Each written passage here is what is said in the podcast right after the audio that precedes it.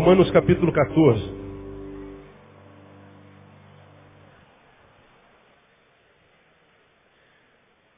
Eu estive em Caldas Novas, Caldas Novas, lá no interior de Goiás, quinta, sexta e sábado, pregando no congresso de homens. E depois de uma das minhas ministrações, em função do que eu preguei, havia um homem que estava no seu limite, no limite. Em função da palavra, ele explodiu. Explodiu. Eu falava sobre Salmo 34, versículo 8, parte A,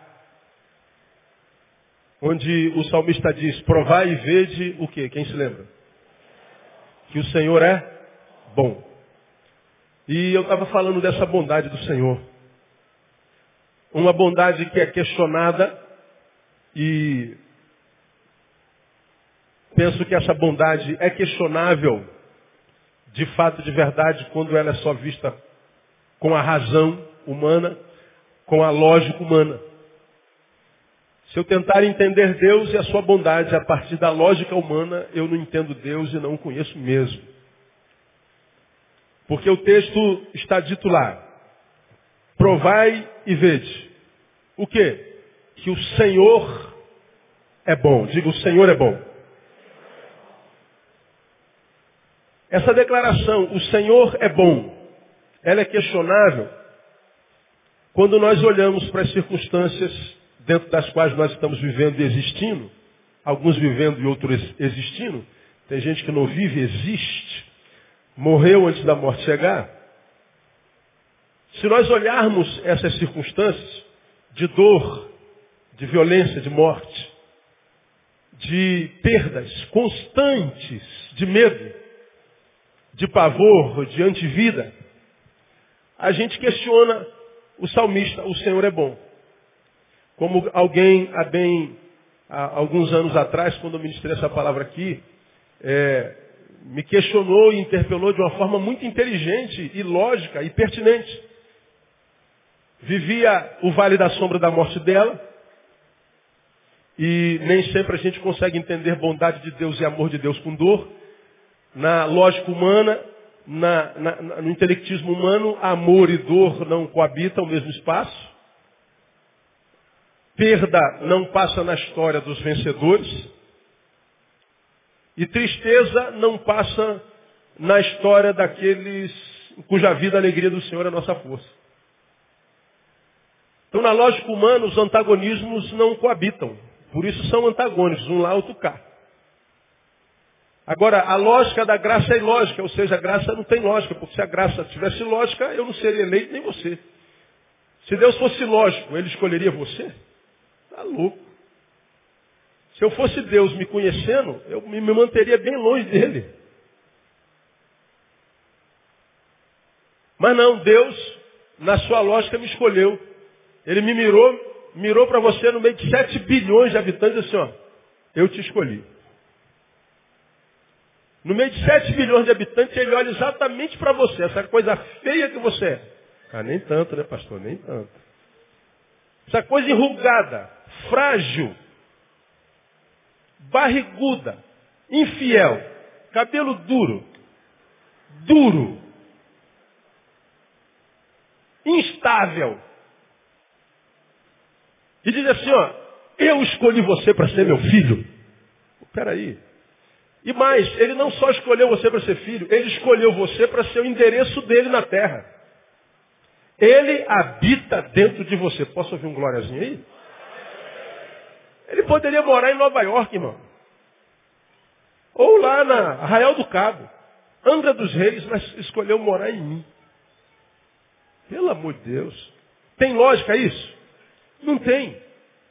Então não dá para conhecer a Deus pela lógica. Passa isso. Por isso que Jesus disse, graças te dou, Pai, que tu ocultaste essas coisas a quem? Aos sábios e entendidos. Então, você pode ser o cara mais intelectual do mundo. Físico quântico nuclear. Pós-doutorado em Harvard. Quer entender Deus? Não dá, filho. Vai ficar hum, viajando a mão nessa. Porque a lógica da graça é ilógica, ela é ilógica, não tem jeito. E aí, falando sobre a bondade do Senhor, o Senhor é bom, a menina me interpela, pastor, o senhor não me leva mal. É, há controvérsias. Vamos à controvérsia. Ela falou assim, se o Senhor é bom, como explicar o mal na terra? Se fosse agora, ela me perguntaria como explicar Tasso da Silveira. Como explicar crianças nascerem hidrocefálicas? Como explicar o safado deputado rouba, rouba, rouba, rouba, rouba, não dá nada. Mas se o pobrezinho for ali na padaria roubar um, um pão francês, já era, está preso o resto da vida. Como é que a gente explica essa desgraça toda que a gente vê? Aí ela falou das duas umas. Se o Senhor é Senhor, ele não é bom. E se ele é bom, ele não é Senhor. Porque se ele fosse Senhor, ou seja, tivesse o controle e fosse bom, não estava essa bagunça. Então se está essa bagunça, ele não é Senhor. E se ele é bom, de fato, de verdade, está essa bagunça, então ele não é Senhor. Ou ele é Senhor, e se for Senhor ele não é bom, e se for bom ele não é Senhor, porque se ele fosse Senhor e bom, não estava isso aí. Tem lógico ou não tem? Tem. Claro que tem. Agora, como eu tenho dito aos irmãos, a lógica da graça é ilógica e nem sempre a gente consegue entender a bondade de Deus por essa lógica e pelo intelectismo humano. Até porque esse próprio versículo já é ilógico. Porque o texto está dizendo, provai, aí então, vede que o Senhor é bom. Eu só vejo a bondade do Senhor depois que eu provo. O problema é que muitos críticos de Deus o criticam por causa do, mal da terra e o mal da terra lhes impede de ver o bem na terra. E porque eles não veem o bem na terra, só olham para o mal, eles abrem mão de provar a Deus. Ora, se não prova a Deus, não tem chance de ver. Quando a gente prova a Deus, a gente entende que o mal pode acontecer e a gente não pode fazer absolutamente nada porque o mal quem plantou foi a gente. Como Cíntia, que está estudando, fazendo seu mestrado na Itália, você se lembra dela, estava numa preleção na sua faculdade e ela falava de Deus e uma colega ateia é, disse que não acreditava em Deus porque havia fome na terra. Lembra o que, que Cíntia falou? A Cíntia falou, peraí, mas a fome na terra não é um problema de Deus. Só existe gente com fome na terra porque tem gente na terra que tem dois pães e não compartilha. Eu achei a resposta da Cíntia brilhante. Então a fome na terra não é por causa de Deus. É por tua causa que tem dois pães e não compartilha. Tem sem teto porque tem gente que tem 15 casas. Então Deus não tem nada a ver com isso.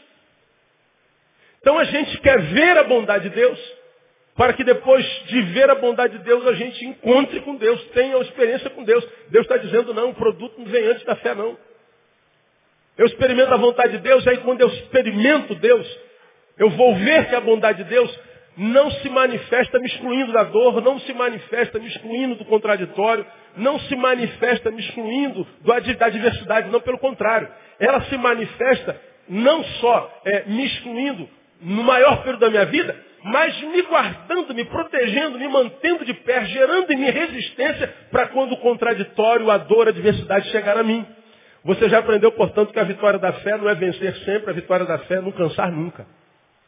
Uma mãe da Tassi me perguntou, pastor, onde é que Deus estava quando matavam minha filha? Eu disse, no mesmo lugar onde ele estava quando mataram o filho dele.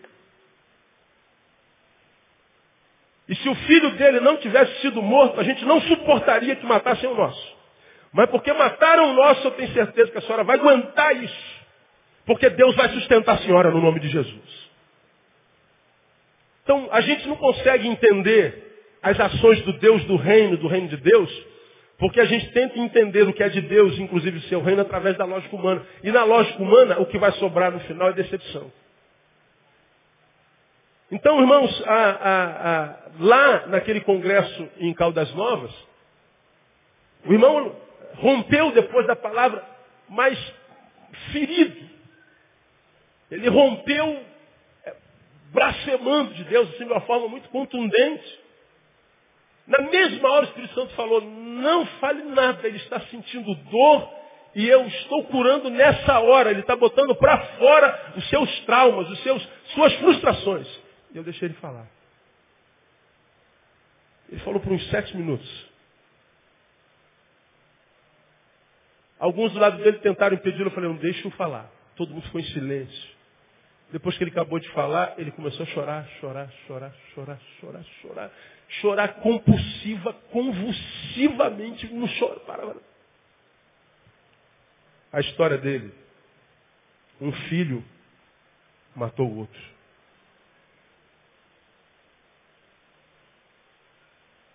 Um filho dele matou seu irmão.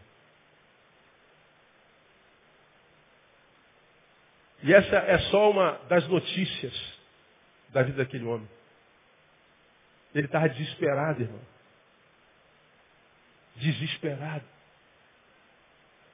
Depois daquela manhã, passei a tarde toda com ele, tentando dar uma nova visão a respeito da dor que ele estava sentindo, porque a Bíblia diz: Conhecereis a verdade, o que, que acontece? A verdade nos libertará, toda a verdade liberta, e muitas vezes nós estamos presos na nossa frustração, estamos presos na nossa decepção, estamos presos no, no nosso empedernimento, no nosso empedramento, no nosso, na nossa coisificação, não é por causa da dor que me acometeu, mas por causa da leitura que eu faço dessa dor. Eu não estou preso por causa do mal que me fizeram, mas da exegese que eu fiz desse mal, da visão que eu tive desse mal. Você já aprendeu, já citei aqui, Jean Paul Sartre, Aquele homem super inteligente, mas que passou pela terra sem ter vivido, nasceu, morreu sem ter vivido, foi tristeza ambulante, angustiante. Que disse uma coisa, mas parece que não conseguiu viver. Ele disse, não é o que fazem conosco, mas o que nós fazemos com o que fazem conosco. Que na verdade ele quis dizer o seguinte, não é o mal que me alcança, que me adoece, mas a leitura que eu faço dela, a forma como eu lido com esse mal, a forma como eu lido com o contraditório, com o adverso. Eu tenho me encontrado, irmãos, com muito crente frustrado. Bom, não crente frustrado, é, para mim é comum encontrar porque o cara não tem visão espiritual alguma. Ele é reduzido a um punhado de ossos, carne, músculos e só. Está preso a 1,86m, ele não tem transcendência. E o que o diabo está gerando na terra, quando quer tirar de nós a espiritualidade, é nos fincar na terra ao ponto que a gente não passe disso. Que a gente não consiga transcender. Tirar a espiritualidade do homem é tirar a transcendência. É tirar a nossa capacidade de ir além da dor. A dor me alcançou, mas eu a transcendo. Isso é promessa de Deus na palavra quando ele diz, parece que não tem nada a ver, o seguinte, não vem sobre vós provação que seja maior do que aquela que você possa suportar. Então ele está dizendo, se a dor chegou, ele está dizendo, você pode transcendê-la.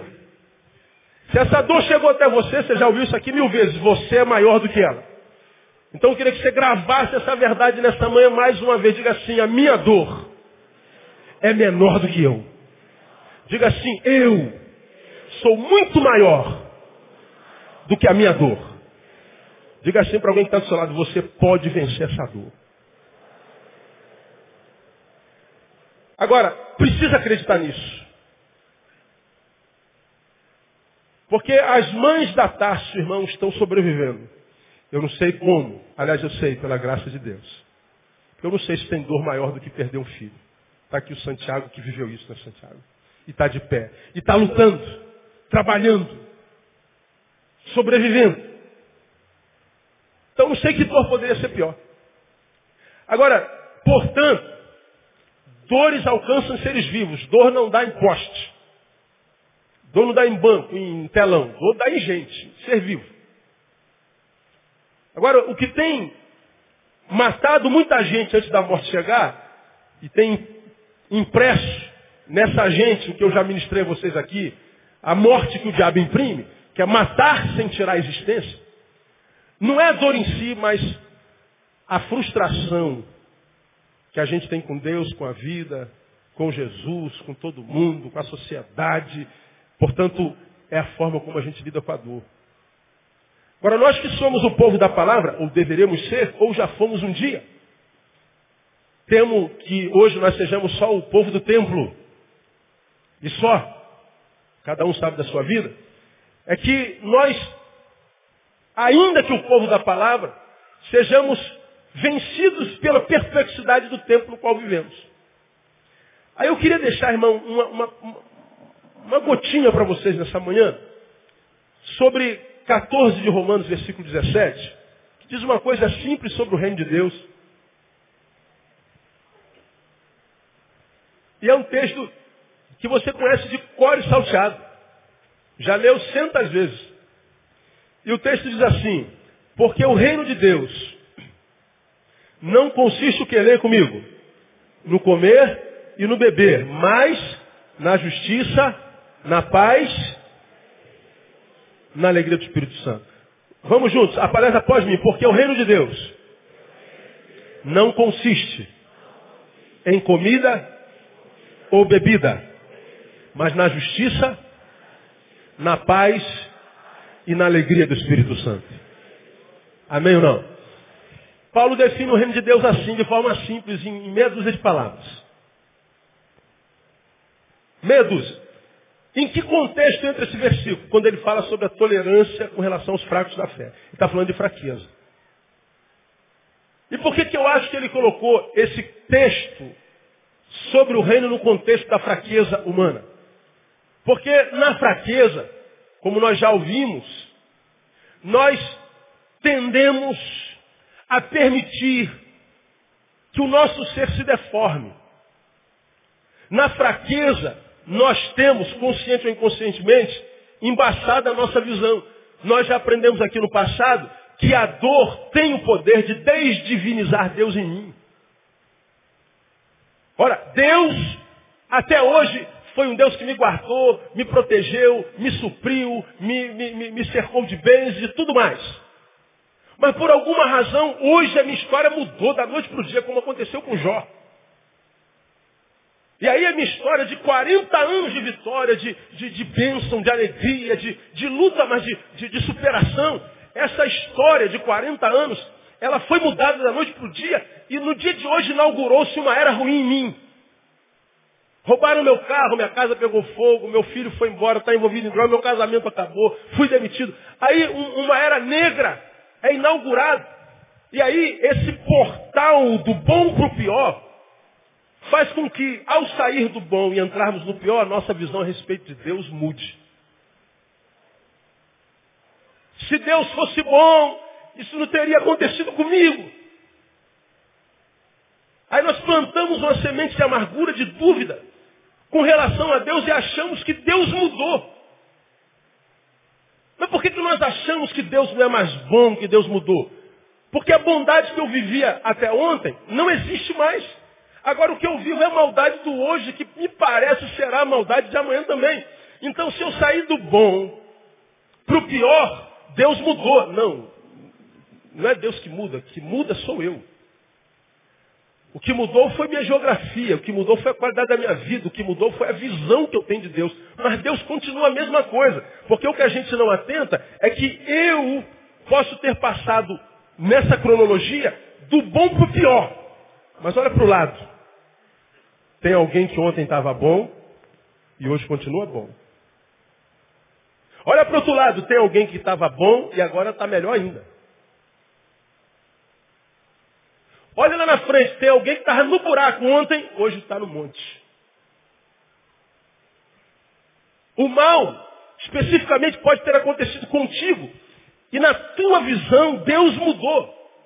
Não, Deus não muda. A Bíblia diz que Ele é o mesmo ontem, hoje e o será eternamente. Deus não muda. Agora, a forma como eu vejo, ah, isso muda. E a dor tem esse poder. Meu Deus divino bom, perfeito, é desdivinizado em mim. E aí a nossa relação com ele se torna litigiosa. Se torna no campo da rebelião, da impaciência, do não diálogo. E a gente imagina que foi Deus que mudou. Não, não foi Deus que mudou. Fomos nós. Aí, essa fraqueza, dentro do contexto no qual Paulo escreve esse versículo, faz com que Paulo se preocupe por causa dos fracos, traçar um diagnósticozinho para ele do que seja o reino de Deus. É, o, é, o, é, o, é a descrição de reino de Deus mais simples que tem na Bíblia. E nessa definição de reino de Deus, ele fala três coisas interessantes a respeito desse reino. Primeiro, o reino de Deus não consiste na satisfação das necessidades básicas de minha individualidade. O reino de Deus, repita comigo, o reino de Deus não consiste na satisfação das necessidades básicas, agora com, com, com efusividade, da minha individualidade. Então vamos é, entender. O reino de Deus, pastor, consiste no quê? Em satisfazer minha individualidade? Não. Porque Paulo começa dizendo assim, o reino de Deus não consiste em que? Leia para mim. Não ouvir. Nem comer e nem comer e beber é o quê? Nossas necessidades biológicas básicas. Comer e beber fala de necessidade básica individual.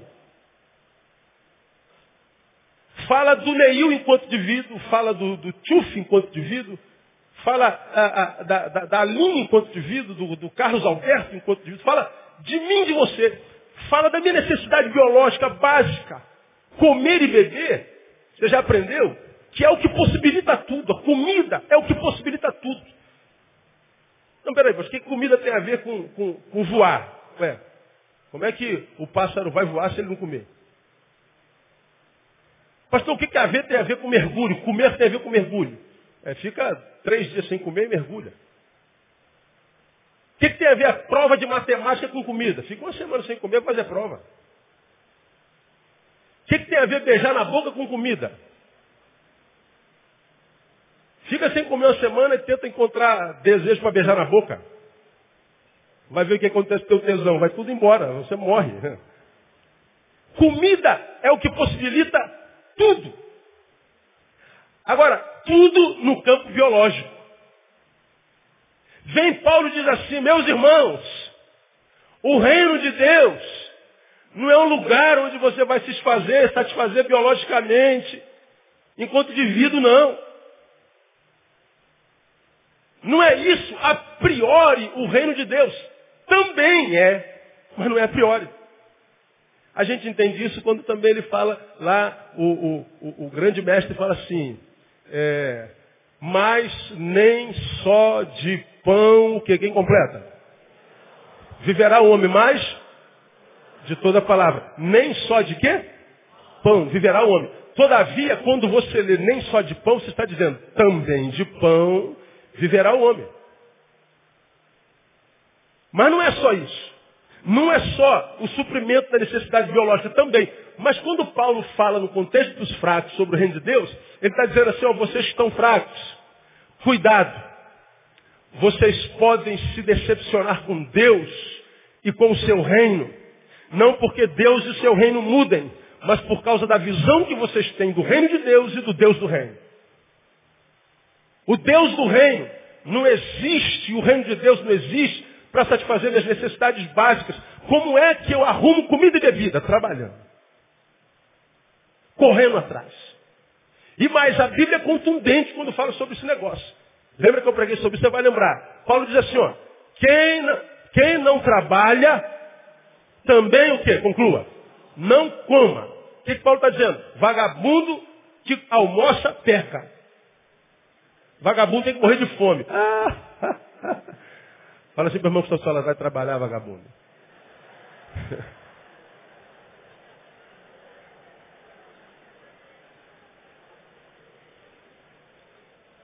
Aqui teu marido não vai trabalhar, não, tem que morrer de fome, miserável. Porque a Bíblia diz que quem trabalha também não come. A comida é um privilégio para quem trabalha. A comida é a recompensa de quem acorda cedo. A comida é a recompensa de quem venceu a estagnação, a preguiça. E a Bíblia diz que a preguiça é do diabo. Então a comida e a bebida, a satisfação pessoal, a realização pessoal, o engrandecimento pessoal, nunca foi promessa de Deus para ninguém do seu reino e nunca foi promessa do reino de Deus para ninguém. Então quando eu me encontro com alguém que quando foi alcançado pela dor, alguma coisa preciosa lhe foi tirada, algum contraditório entrou na tua história ou na sua história, e ele vem e vem reclamar de Deus, porque como é que Deus permitiu? É, permitiu porque permite acontecer a qualquer um. Nós estamos colhendo o que plantamos enquanto sociedade. No dia seguinte à morte, você se lembra lá da, da, da, da, Tasso, eu preguei um sermão aqui e falei o que, que aconteceu na Tasso? A sociedade matando a sociedade. A gente olha para a criança e sofre, não tem como sofrer. Meu Deus, pastores, são crianças. O miserável atirou na cabeça das crianças. E mais, ele atirava na cabeça das crianças e sorria, dava gargalhada. Como pode um negócio desse? Como é que um homem chega a essa situação? Ora, as crianças representam a sociedade.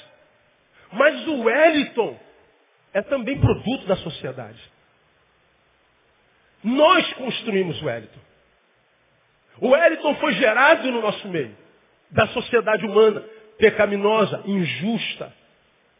Uma sociedade desumanizada, monstrificada. A sociedade formou um Wellington que descontou na própria sociedade. A sociedade colhendo o que plantou. Mas em crianças, pois é, crianças fazem parte da sociedade. Poderia ter acontecido na Taça da Silveira, poderia ter acontecido numa escola em Santa Cruz da Serra, poderia ter acontecido na escola da, de Copacabana, poderia ter acontecido numa escola da Etiópia, poderia ter acontecido numa escola do, do, dos Estados Unidos, como acontece todo dia. É a sociedade humana. A sociedade humana colhendo o que plantamos. Como Cíntia disse lá na sua colega de faculdade. A fome não é problema de Deus, a fome é um problema humano. Só tem gente com fome porque tem gente com dois pães e não compartilha. Só tem gente com fome porque na sua dispensa tem pão duro. Foi o pão que a gente não comeu. E que dá mofo a gente joga fora.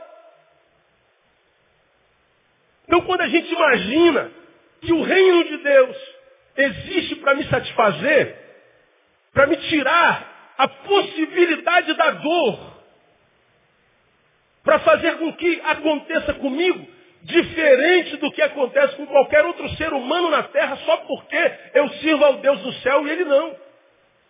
Você vai em Eclesiastes, você vê o sábio dizendo assim, tudo sucede igualmente a todos. Falar sobre isso não tem como de, de deixar de lembrar de Thaís. Minha linda, maravilhosa, saborosa filha. Thaís, você está aí? Saiu.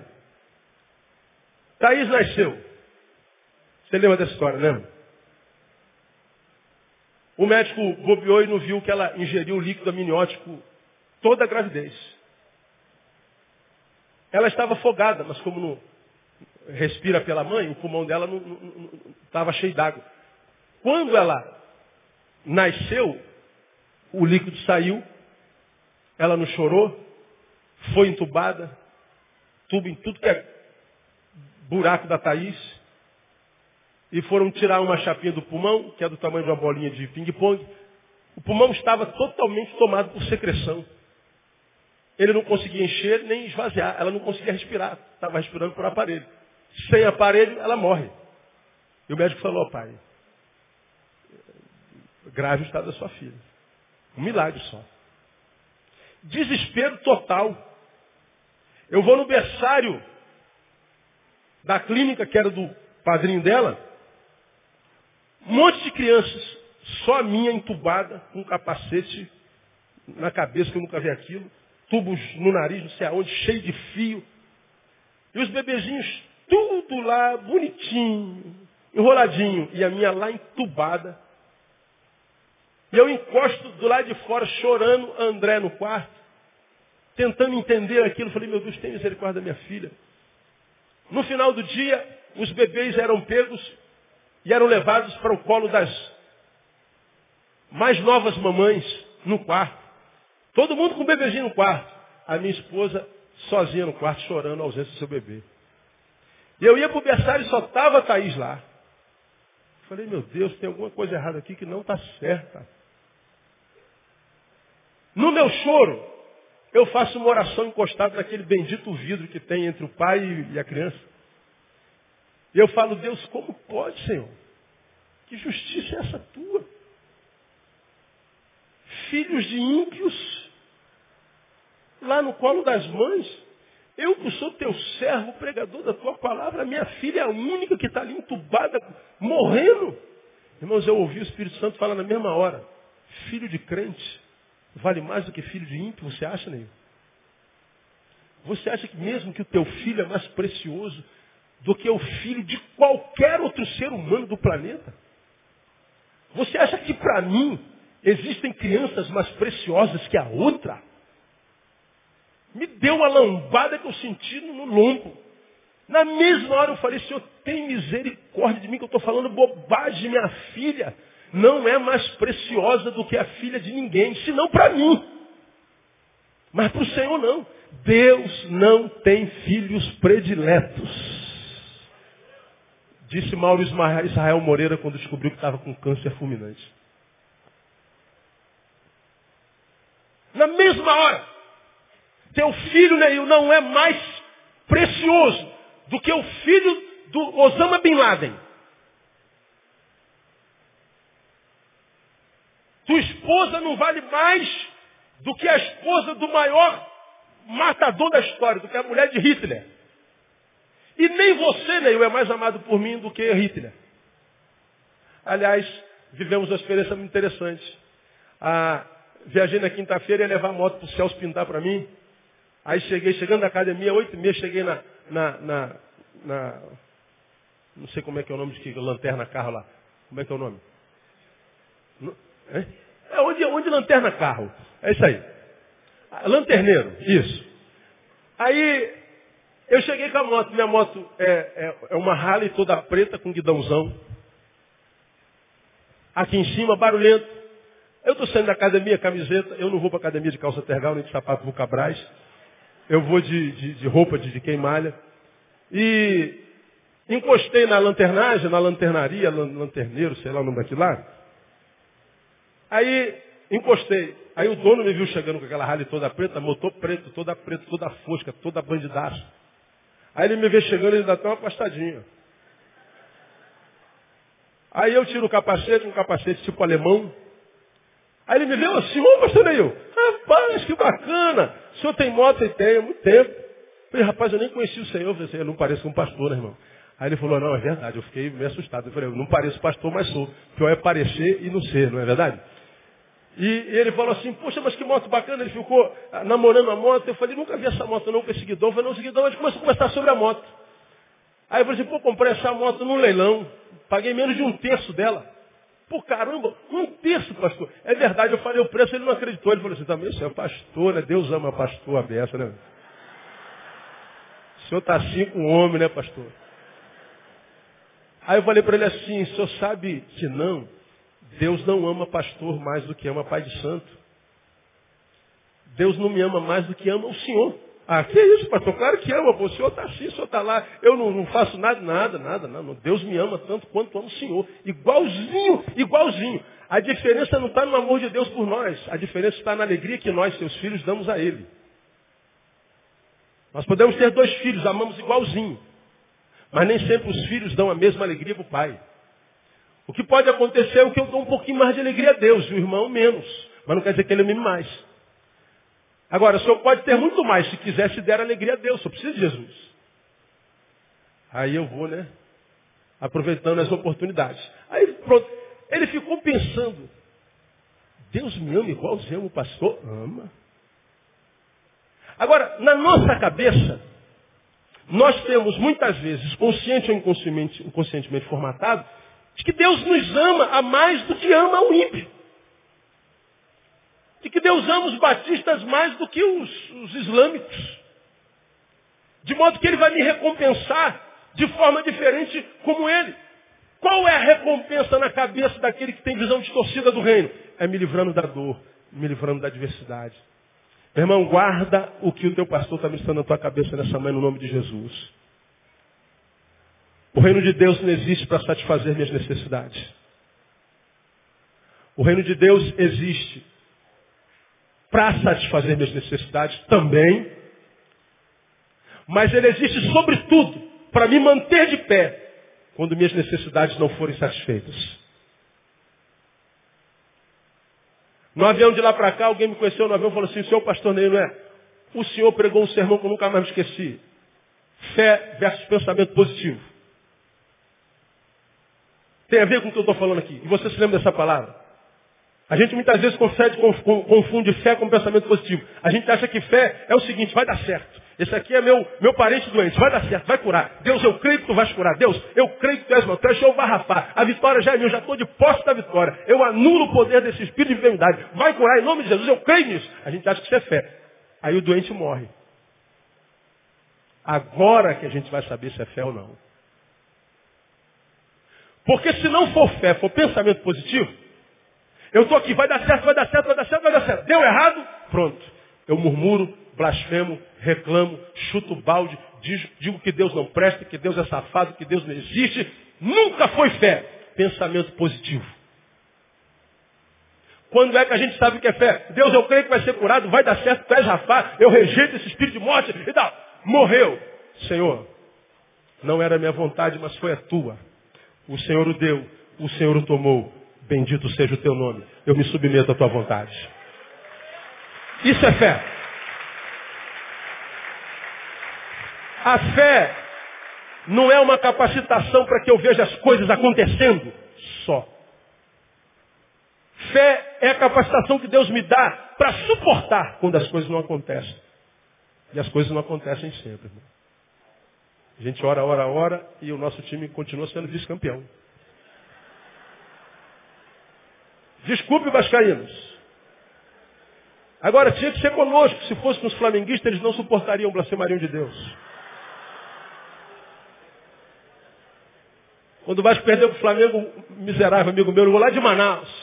Eu estou ligando para dar meus pesos. Miserável, gasta uma ligação de Manaus para me zoar. Aí eu falei assim, brother, fica tranquilo, eu já estou acostumado, nem dói mais. E a vida segue em frente, irmão. Não é dor que dure para sempre, uma hora a gente ganha. E a gente vai esmagar a cabeça da serpente de vermelho e preto. Em nome de Jesus. Né? Então, o contraditório acontece. Então, da onde vem a ideia, pastor? De que a dor não pode me alcançar, de que eu não posso ser desempregado, que meu casamento não pode acabar. Que, da onde vem? Não vem da ideia do reino de Deus, vem da ideia do meu reino. É o reino que eu idealizei. E aí que está o problema. Reino de Deus versus meu reino. É um reino que eu construí. É um reino que eu ouço das mensagens da televisão. Deus tem uma bênção para você. Manda a tua oferta, vai dar tudo certo. Deus vai te livrar. É só triunfalismo. É só o que a gente quer ouvir. Agora, por que ele só se prega o que quer ouvir? Porque ele precisa do dinheiro para sobreviver naquele negócio. Como a gente vem na igreja três vezes por semana, mas está na televisão sete é, dias por semana, não se compara a ministração que a gente está tendo. Então o reino de Deus não consiste na satisfação das necessidades básicas de minha individualidade. Até porque se o reino de Deus satisfizesse todas as minhas vontades, essa satisfação geraria em mim um soberbo. Geraria em mim um egoísta. Um parasita. Bom, segundo, se o reino de Deus não consiste na minha satisfação, ela consiste no quê? Primeiro. Ou segundo, consiste na transformação da minha vida inútil numa vida útil e significante. Repita após mim, o reino de Deus consiste na transformação da minha vida inútil numa vida útil e significante. Está no texto também, pastor? Tá. O reino de Deus não consiste no comida e bebida, no comer e beber, mas na justiça, paz. O reino de Deus não existe para me satisfazer, mas para me transformar num promotor de justiça ou num promotor de paz. O reino de Deus não vem para me engordar, O reino de Deus vem para me capacitar a engordar outros. Promover justiça. Ora, não há justiça individual. Dr. Carlos Alberto estava falando aqui de justiça. Como é que a justiça estabelece? Tem o agressor e o agredido. A justiça precisa ser estabelecida. Tem um homem ponte entre a justiça e o injustiçado. Geralmente o advogado. Porque eu posso ter tido meu carro roubado. E foi roubado no estacionamento do Carrefour. Eu tenho direito que o Carrefour me ressarça. Agora, se você não fizer nada, a justiça não é feita. Alguém tem que promover esse elo entre eu e aquele cuja responsabilidade lhe pesa. Quando a Bíblia fala de reino de Deus, diz aí não é uma questão gastronômica, não é individual. É uma questão social. Justiça pressupõe pelo menos duas partes. Paz pressupõe o quê? Duas partes. Ah, eu estou em paz. Em paz com quem? Tem que ter alguém. Se eu estou em paz, é, é, conseguimos entrar num acordo e alcançamos a paz. Ou seja, se alcançou a paz, estávamos em litígio. Então o reino de Deus não me coloca no centro, pelo contrário, me tira. Ele promove graça, porque é a graça que é, é, é o ar do reino. E graça transforma igualdade, promove igualdade, promove solidariedade. O reino de Deus vai me transformar num promotor de justiça, num promotor da paz, porque a vida só encontra sentido, eu falei sobre isso domingo passado, a vida só encontra sentido quando nós damos sentido à vida de alguém. Por isso há tanta gente sem sentido na vida. Você leu lá na Sociedade Brasileira de Psicanálise, de Psiquiatria, eu falo sobre isso o tempo inteiro, que é para alertar você para essa desgraça que está acontecendo no Brasil, quase epidêmico, que é o suicídio. 25 suicídios por dia. 25 suicídios por dia. Isso é o quê? Gente que perdeu o sentido de viver.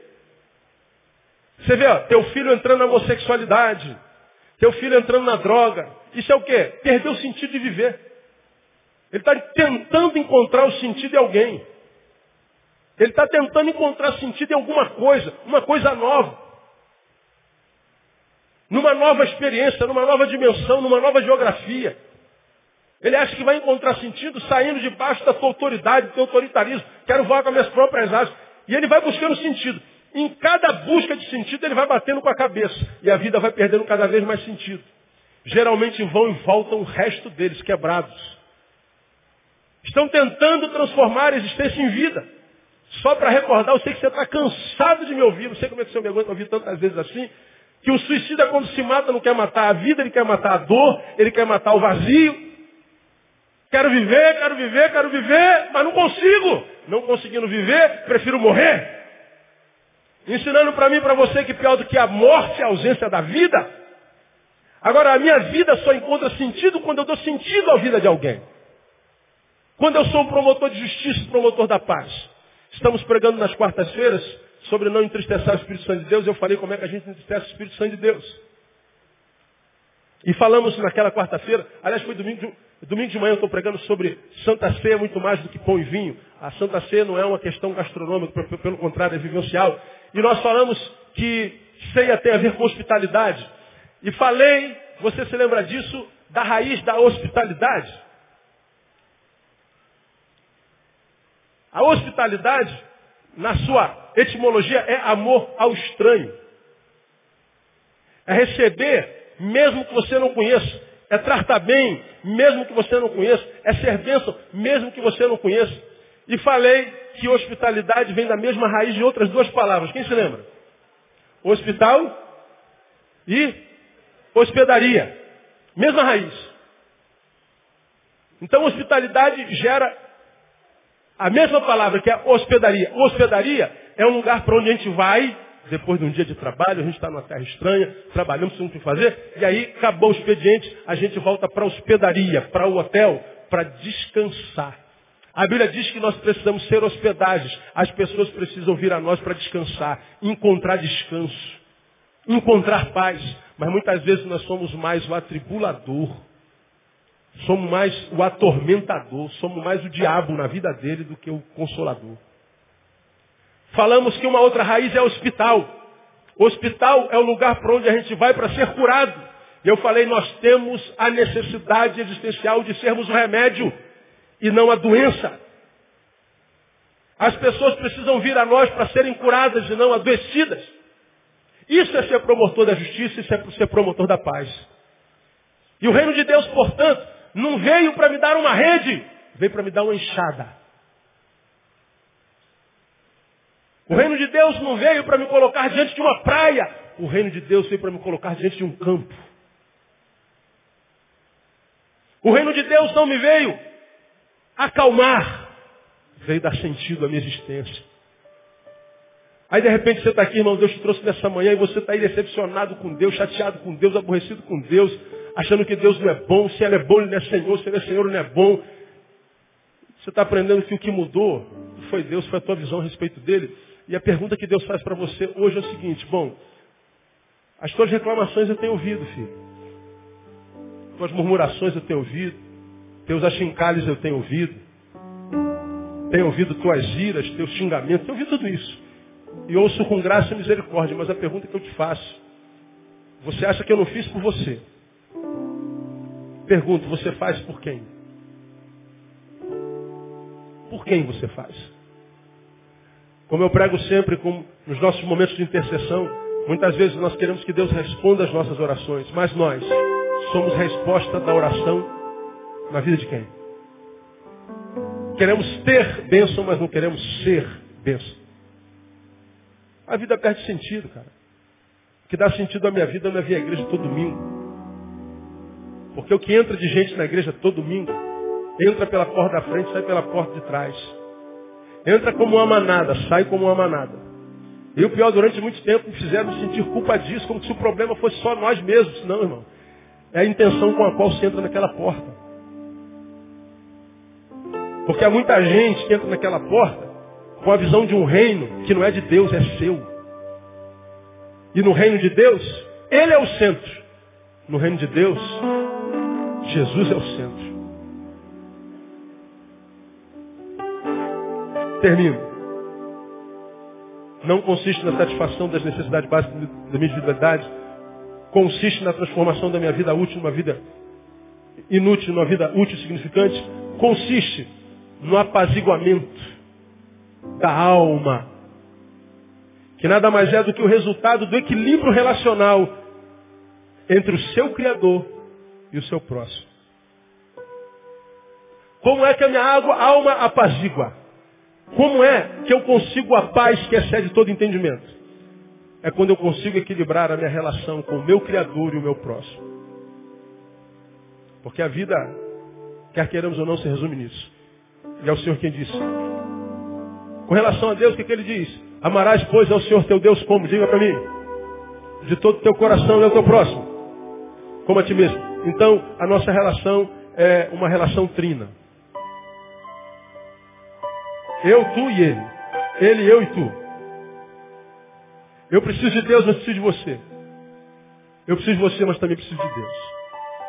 Quando eu acho equilíbrio nessa relação vertical e horizontal, por isso eu acredito inclusive que Jesus morreu na cruz, vertical aponta para o céu, horizontal aponta para o próximo. Quando eu encontro equilíbrio nessa relação, minha alma apazigua. Tem isso no texto, pastor? O reino de Deus não consiste no comer e no beber, mas na justiça e na paz. E no que mais? Na alegria do Espírito Santo. Alegria no Espírito. alegria no Espírito que é promovida pelo Espírito Santo. E a Bíblia diz que a alegria do Senhor é a vossa o quê? Força. Você está forte quando está alegre, você está alegre quando está forte. E essa fortaleza, essa alegria que o Espírito gera, é a alegria que é gerada dentro do reino de Deus pelo Rei. E o Rei que nos batiza no seu Espírito, que nos reveste pelo seu Espírito, que nos transforma em justiça, nos transforma em paz, nos transforma em ser humano, nos transforma em gente como gente tem que ser, porque nós somos gente da forma errada hoje. Quando ele nos transforma em gente como gente tem que ser, essa gente equilibrada se submete a Deus, amando sobre todas as coisas e ama o seu próximo, sendo solidário a Ele. Quando isso acontece a mim, minha alma apazigua, eu tenho alegria do Espírito Santo de Deus.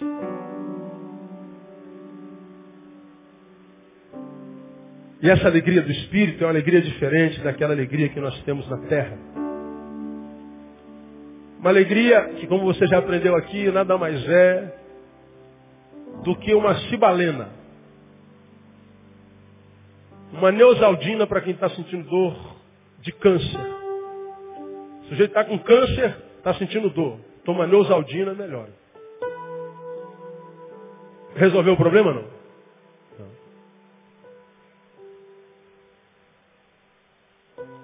A alegria do mundo é, é, é essa sim é antagônica à dor. É antagônica ao problema. Estou alegre. Mas está alegre por quê? Ou tomou alguma coisa, teve um estímulo exterior, ou resolveu algum problema. Aquele carro que você parcelou 120 vezes. Quando você comprou seu filho tinha dois anos de idade, ele estava quase 15. Acabou. Resolvi o problema. Aí tu tem uma, uma sensação de alegria, mas quando você volta, você só dá um suspiro. Ah, aí o problema está na tua frente. Muito prazer, eu sou o próximo problema. A paz do mundo vem porque o problema se foi. Mas se o problema volta, a paz vai embora. Por isso Jesus diz, deixe-vos a paz, a minha paz vos dou. Não vos la dou? Qual é a paz do mundo? É aquela que é a ausência do problema. Ela é... É um, é um espasmozinho. É como quem está morrendo afogado, aí ele se dá uma chance de dar uma respirada. Porque é uma paz que não coabita com o problema, que não coabita com a dor. Ela só é paz quando está tudo em ordem. Como nunca está tudo em ordem, dificilmente a gente tem paz. Mas a paz que Jesus promete é aquela que ele diz excede todo o quê? Entendimento. Cara resolveu o problema, está em paz. Aí vem um problema maior ainda. Como é que ele está? Está em paz. Filho dele nasceu, está em paz. Filho dele morreu. Está doendo a peça, mas ele tem paz. O Senhor vai sustentar ele. Ele passou no concurso público, ficou reprovado. Ele está em paz. Porque o problema vem e vai ele continua em paz. Meu Deus, esse cara não podia estar assim. Como é que esse cara está em pé, meu Deus do céu? Como é que esse cara está cantando? Como é que crente pode cantar em velório? Dizer, é lugar de chorar, rapaz. Nós estamos cantando. Aí diz, não, irmão, essa paz você não tem como entender, não. Isso é produto da bondade de Deus. E você pode entender se provar. Porque só ficar vendo, você vai ficar boiando, viajando na maionese. Essa paz, irmão, não se encontra em Deus tão somente. É aqui que muitos crentes se enganam. Né? A gente acha que sai quebrando tudo, quebra marido, quebra esposa, quebra amigos, vai rompendo com todo mundo, machucando todo mundo, aí vira crente. Agora eu vou encontrar paz. Não vai não, filho. Se você virou crente de verdade, fique tranquilo. Você vai morrer e vai para o céu. Pode morrer. Mas quando você não morre, vai continuar vivendo no inferno. Porque muitos que chegaram até Jesus queriam segui-lo. Ele falou, não, volta para tua casa, meu filho. Vai resolver teus problemas lá. Não me siga não. Você está salvo, mas volta para casa e conserta tudo lá. Porque Jesus sabe que o apaziguamento da minha alma depende da graça dele, mas do meu esforço em tentar ter paz com todos, porque a Bíblia diz, no que depender de vós, diga, tem de paz o quê? Com quantos homens, irmãos? Todos. Então se a paz depende de você e você não a promove por orgulho, por soberba, por equívoco de leitura, você não vai ter paz não. Mas fique tranquilo, morra, você vai para o céu. Mas enquanto não morre, viva no inferno. Porque de um lado ele me perdoa, mas eu tenho que ir lá e perdoar também. De um lado eu estava no buraco e ele me estendeu a mão, aqui eu tenho que estender a mão também. Eu tenho que fazer com ele o que ele fez comigo. E aí eu encontro equilíbrio entre o meu Criador e o meu irmão. Minha alma apazigua. Aí eu entrei no reino de Deus. E o reino de Deus não consiste no comer e no beber, mas na justiça, paz. alegria no Espírito Santo. Que Deus te dê a graça de entrar nesse reino e conhecer o rei desse reino, para que você seja um súdito desse reino, que viva uma vida que vale a pena ser vivida. No nome de Jesus, quem recebe aplauso ele bem forte. Vamos orar e vamos embora.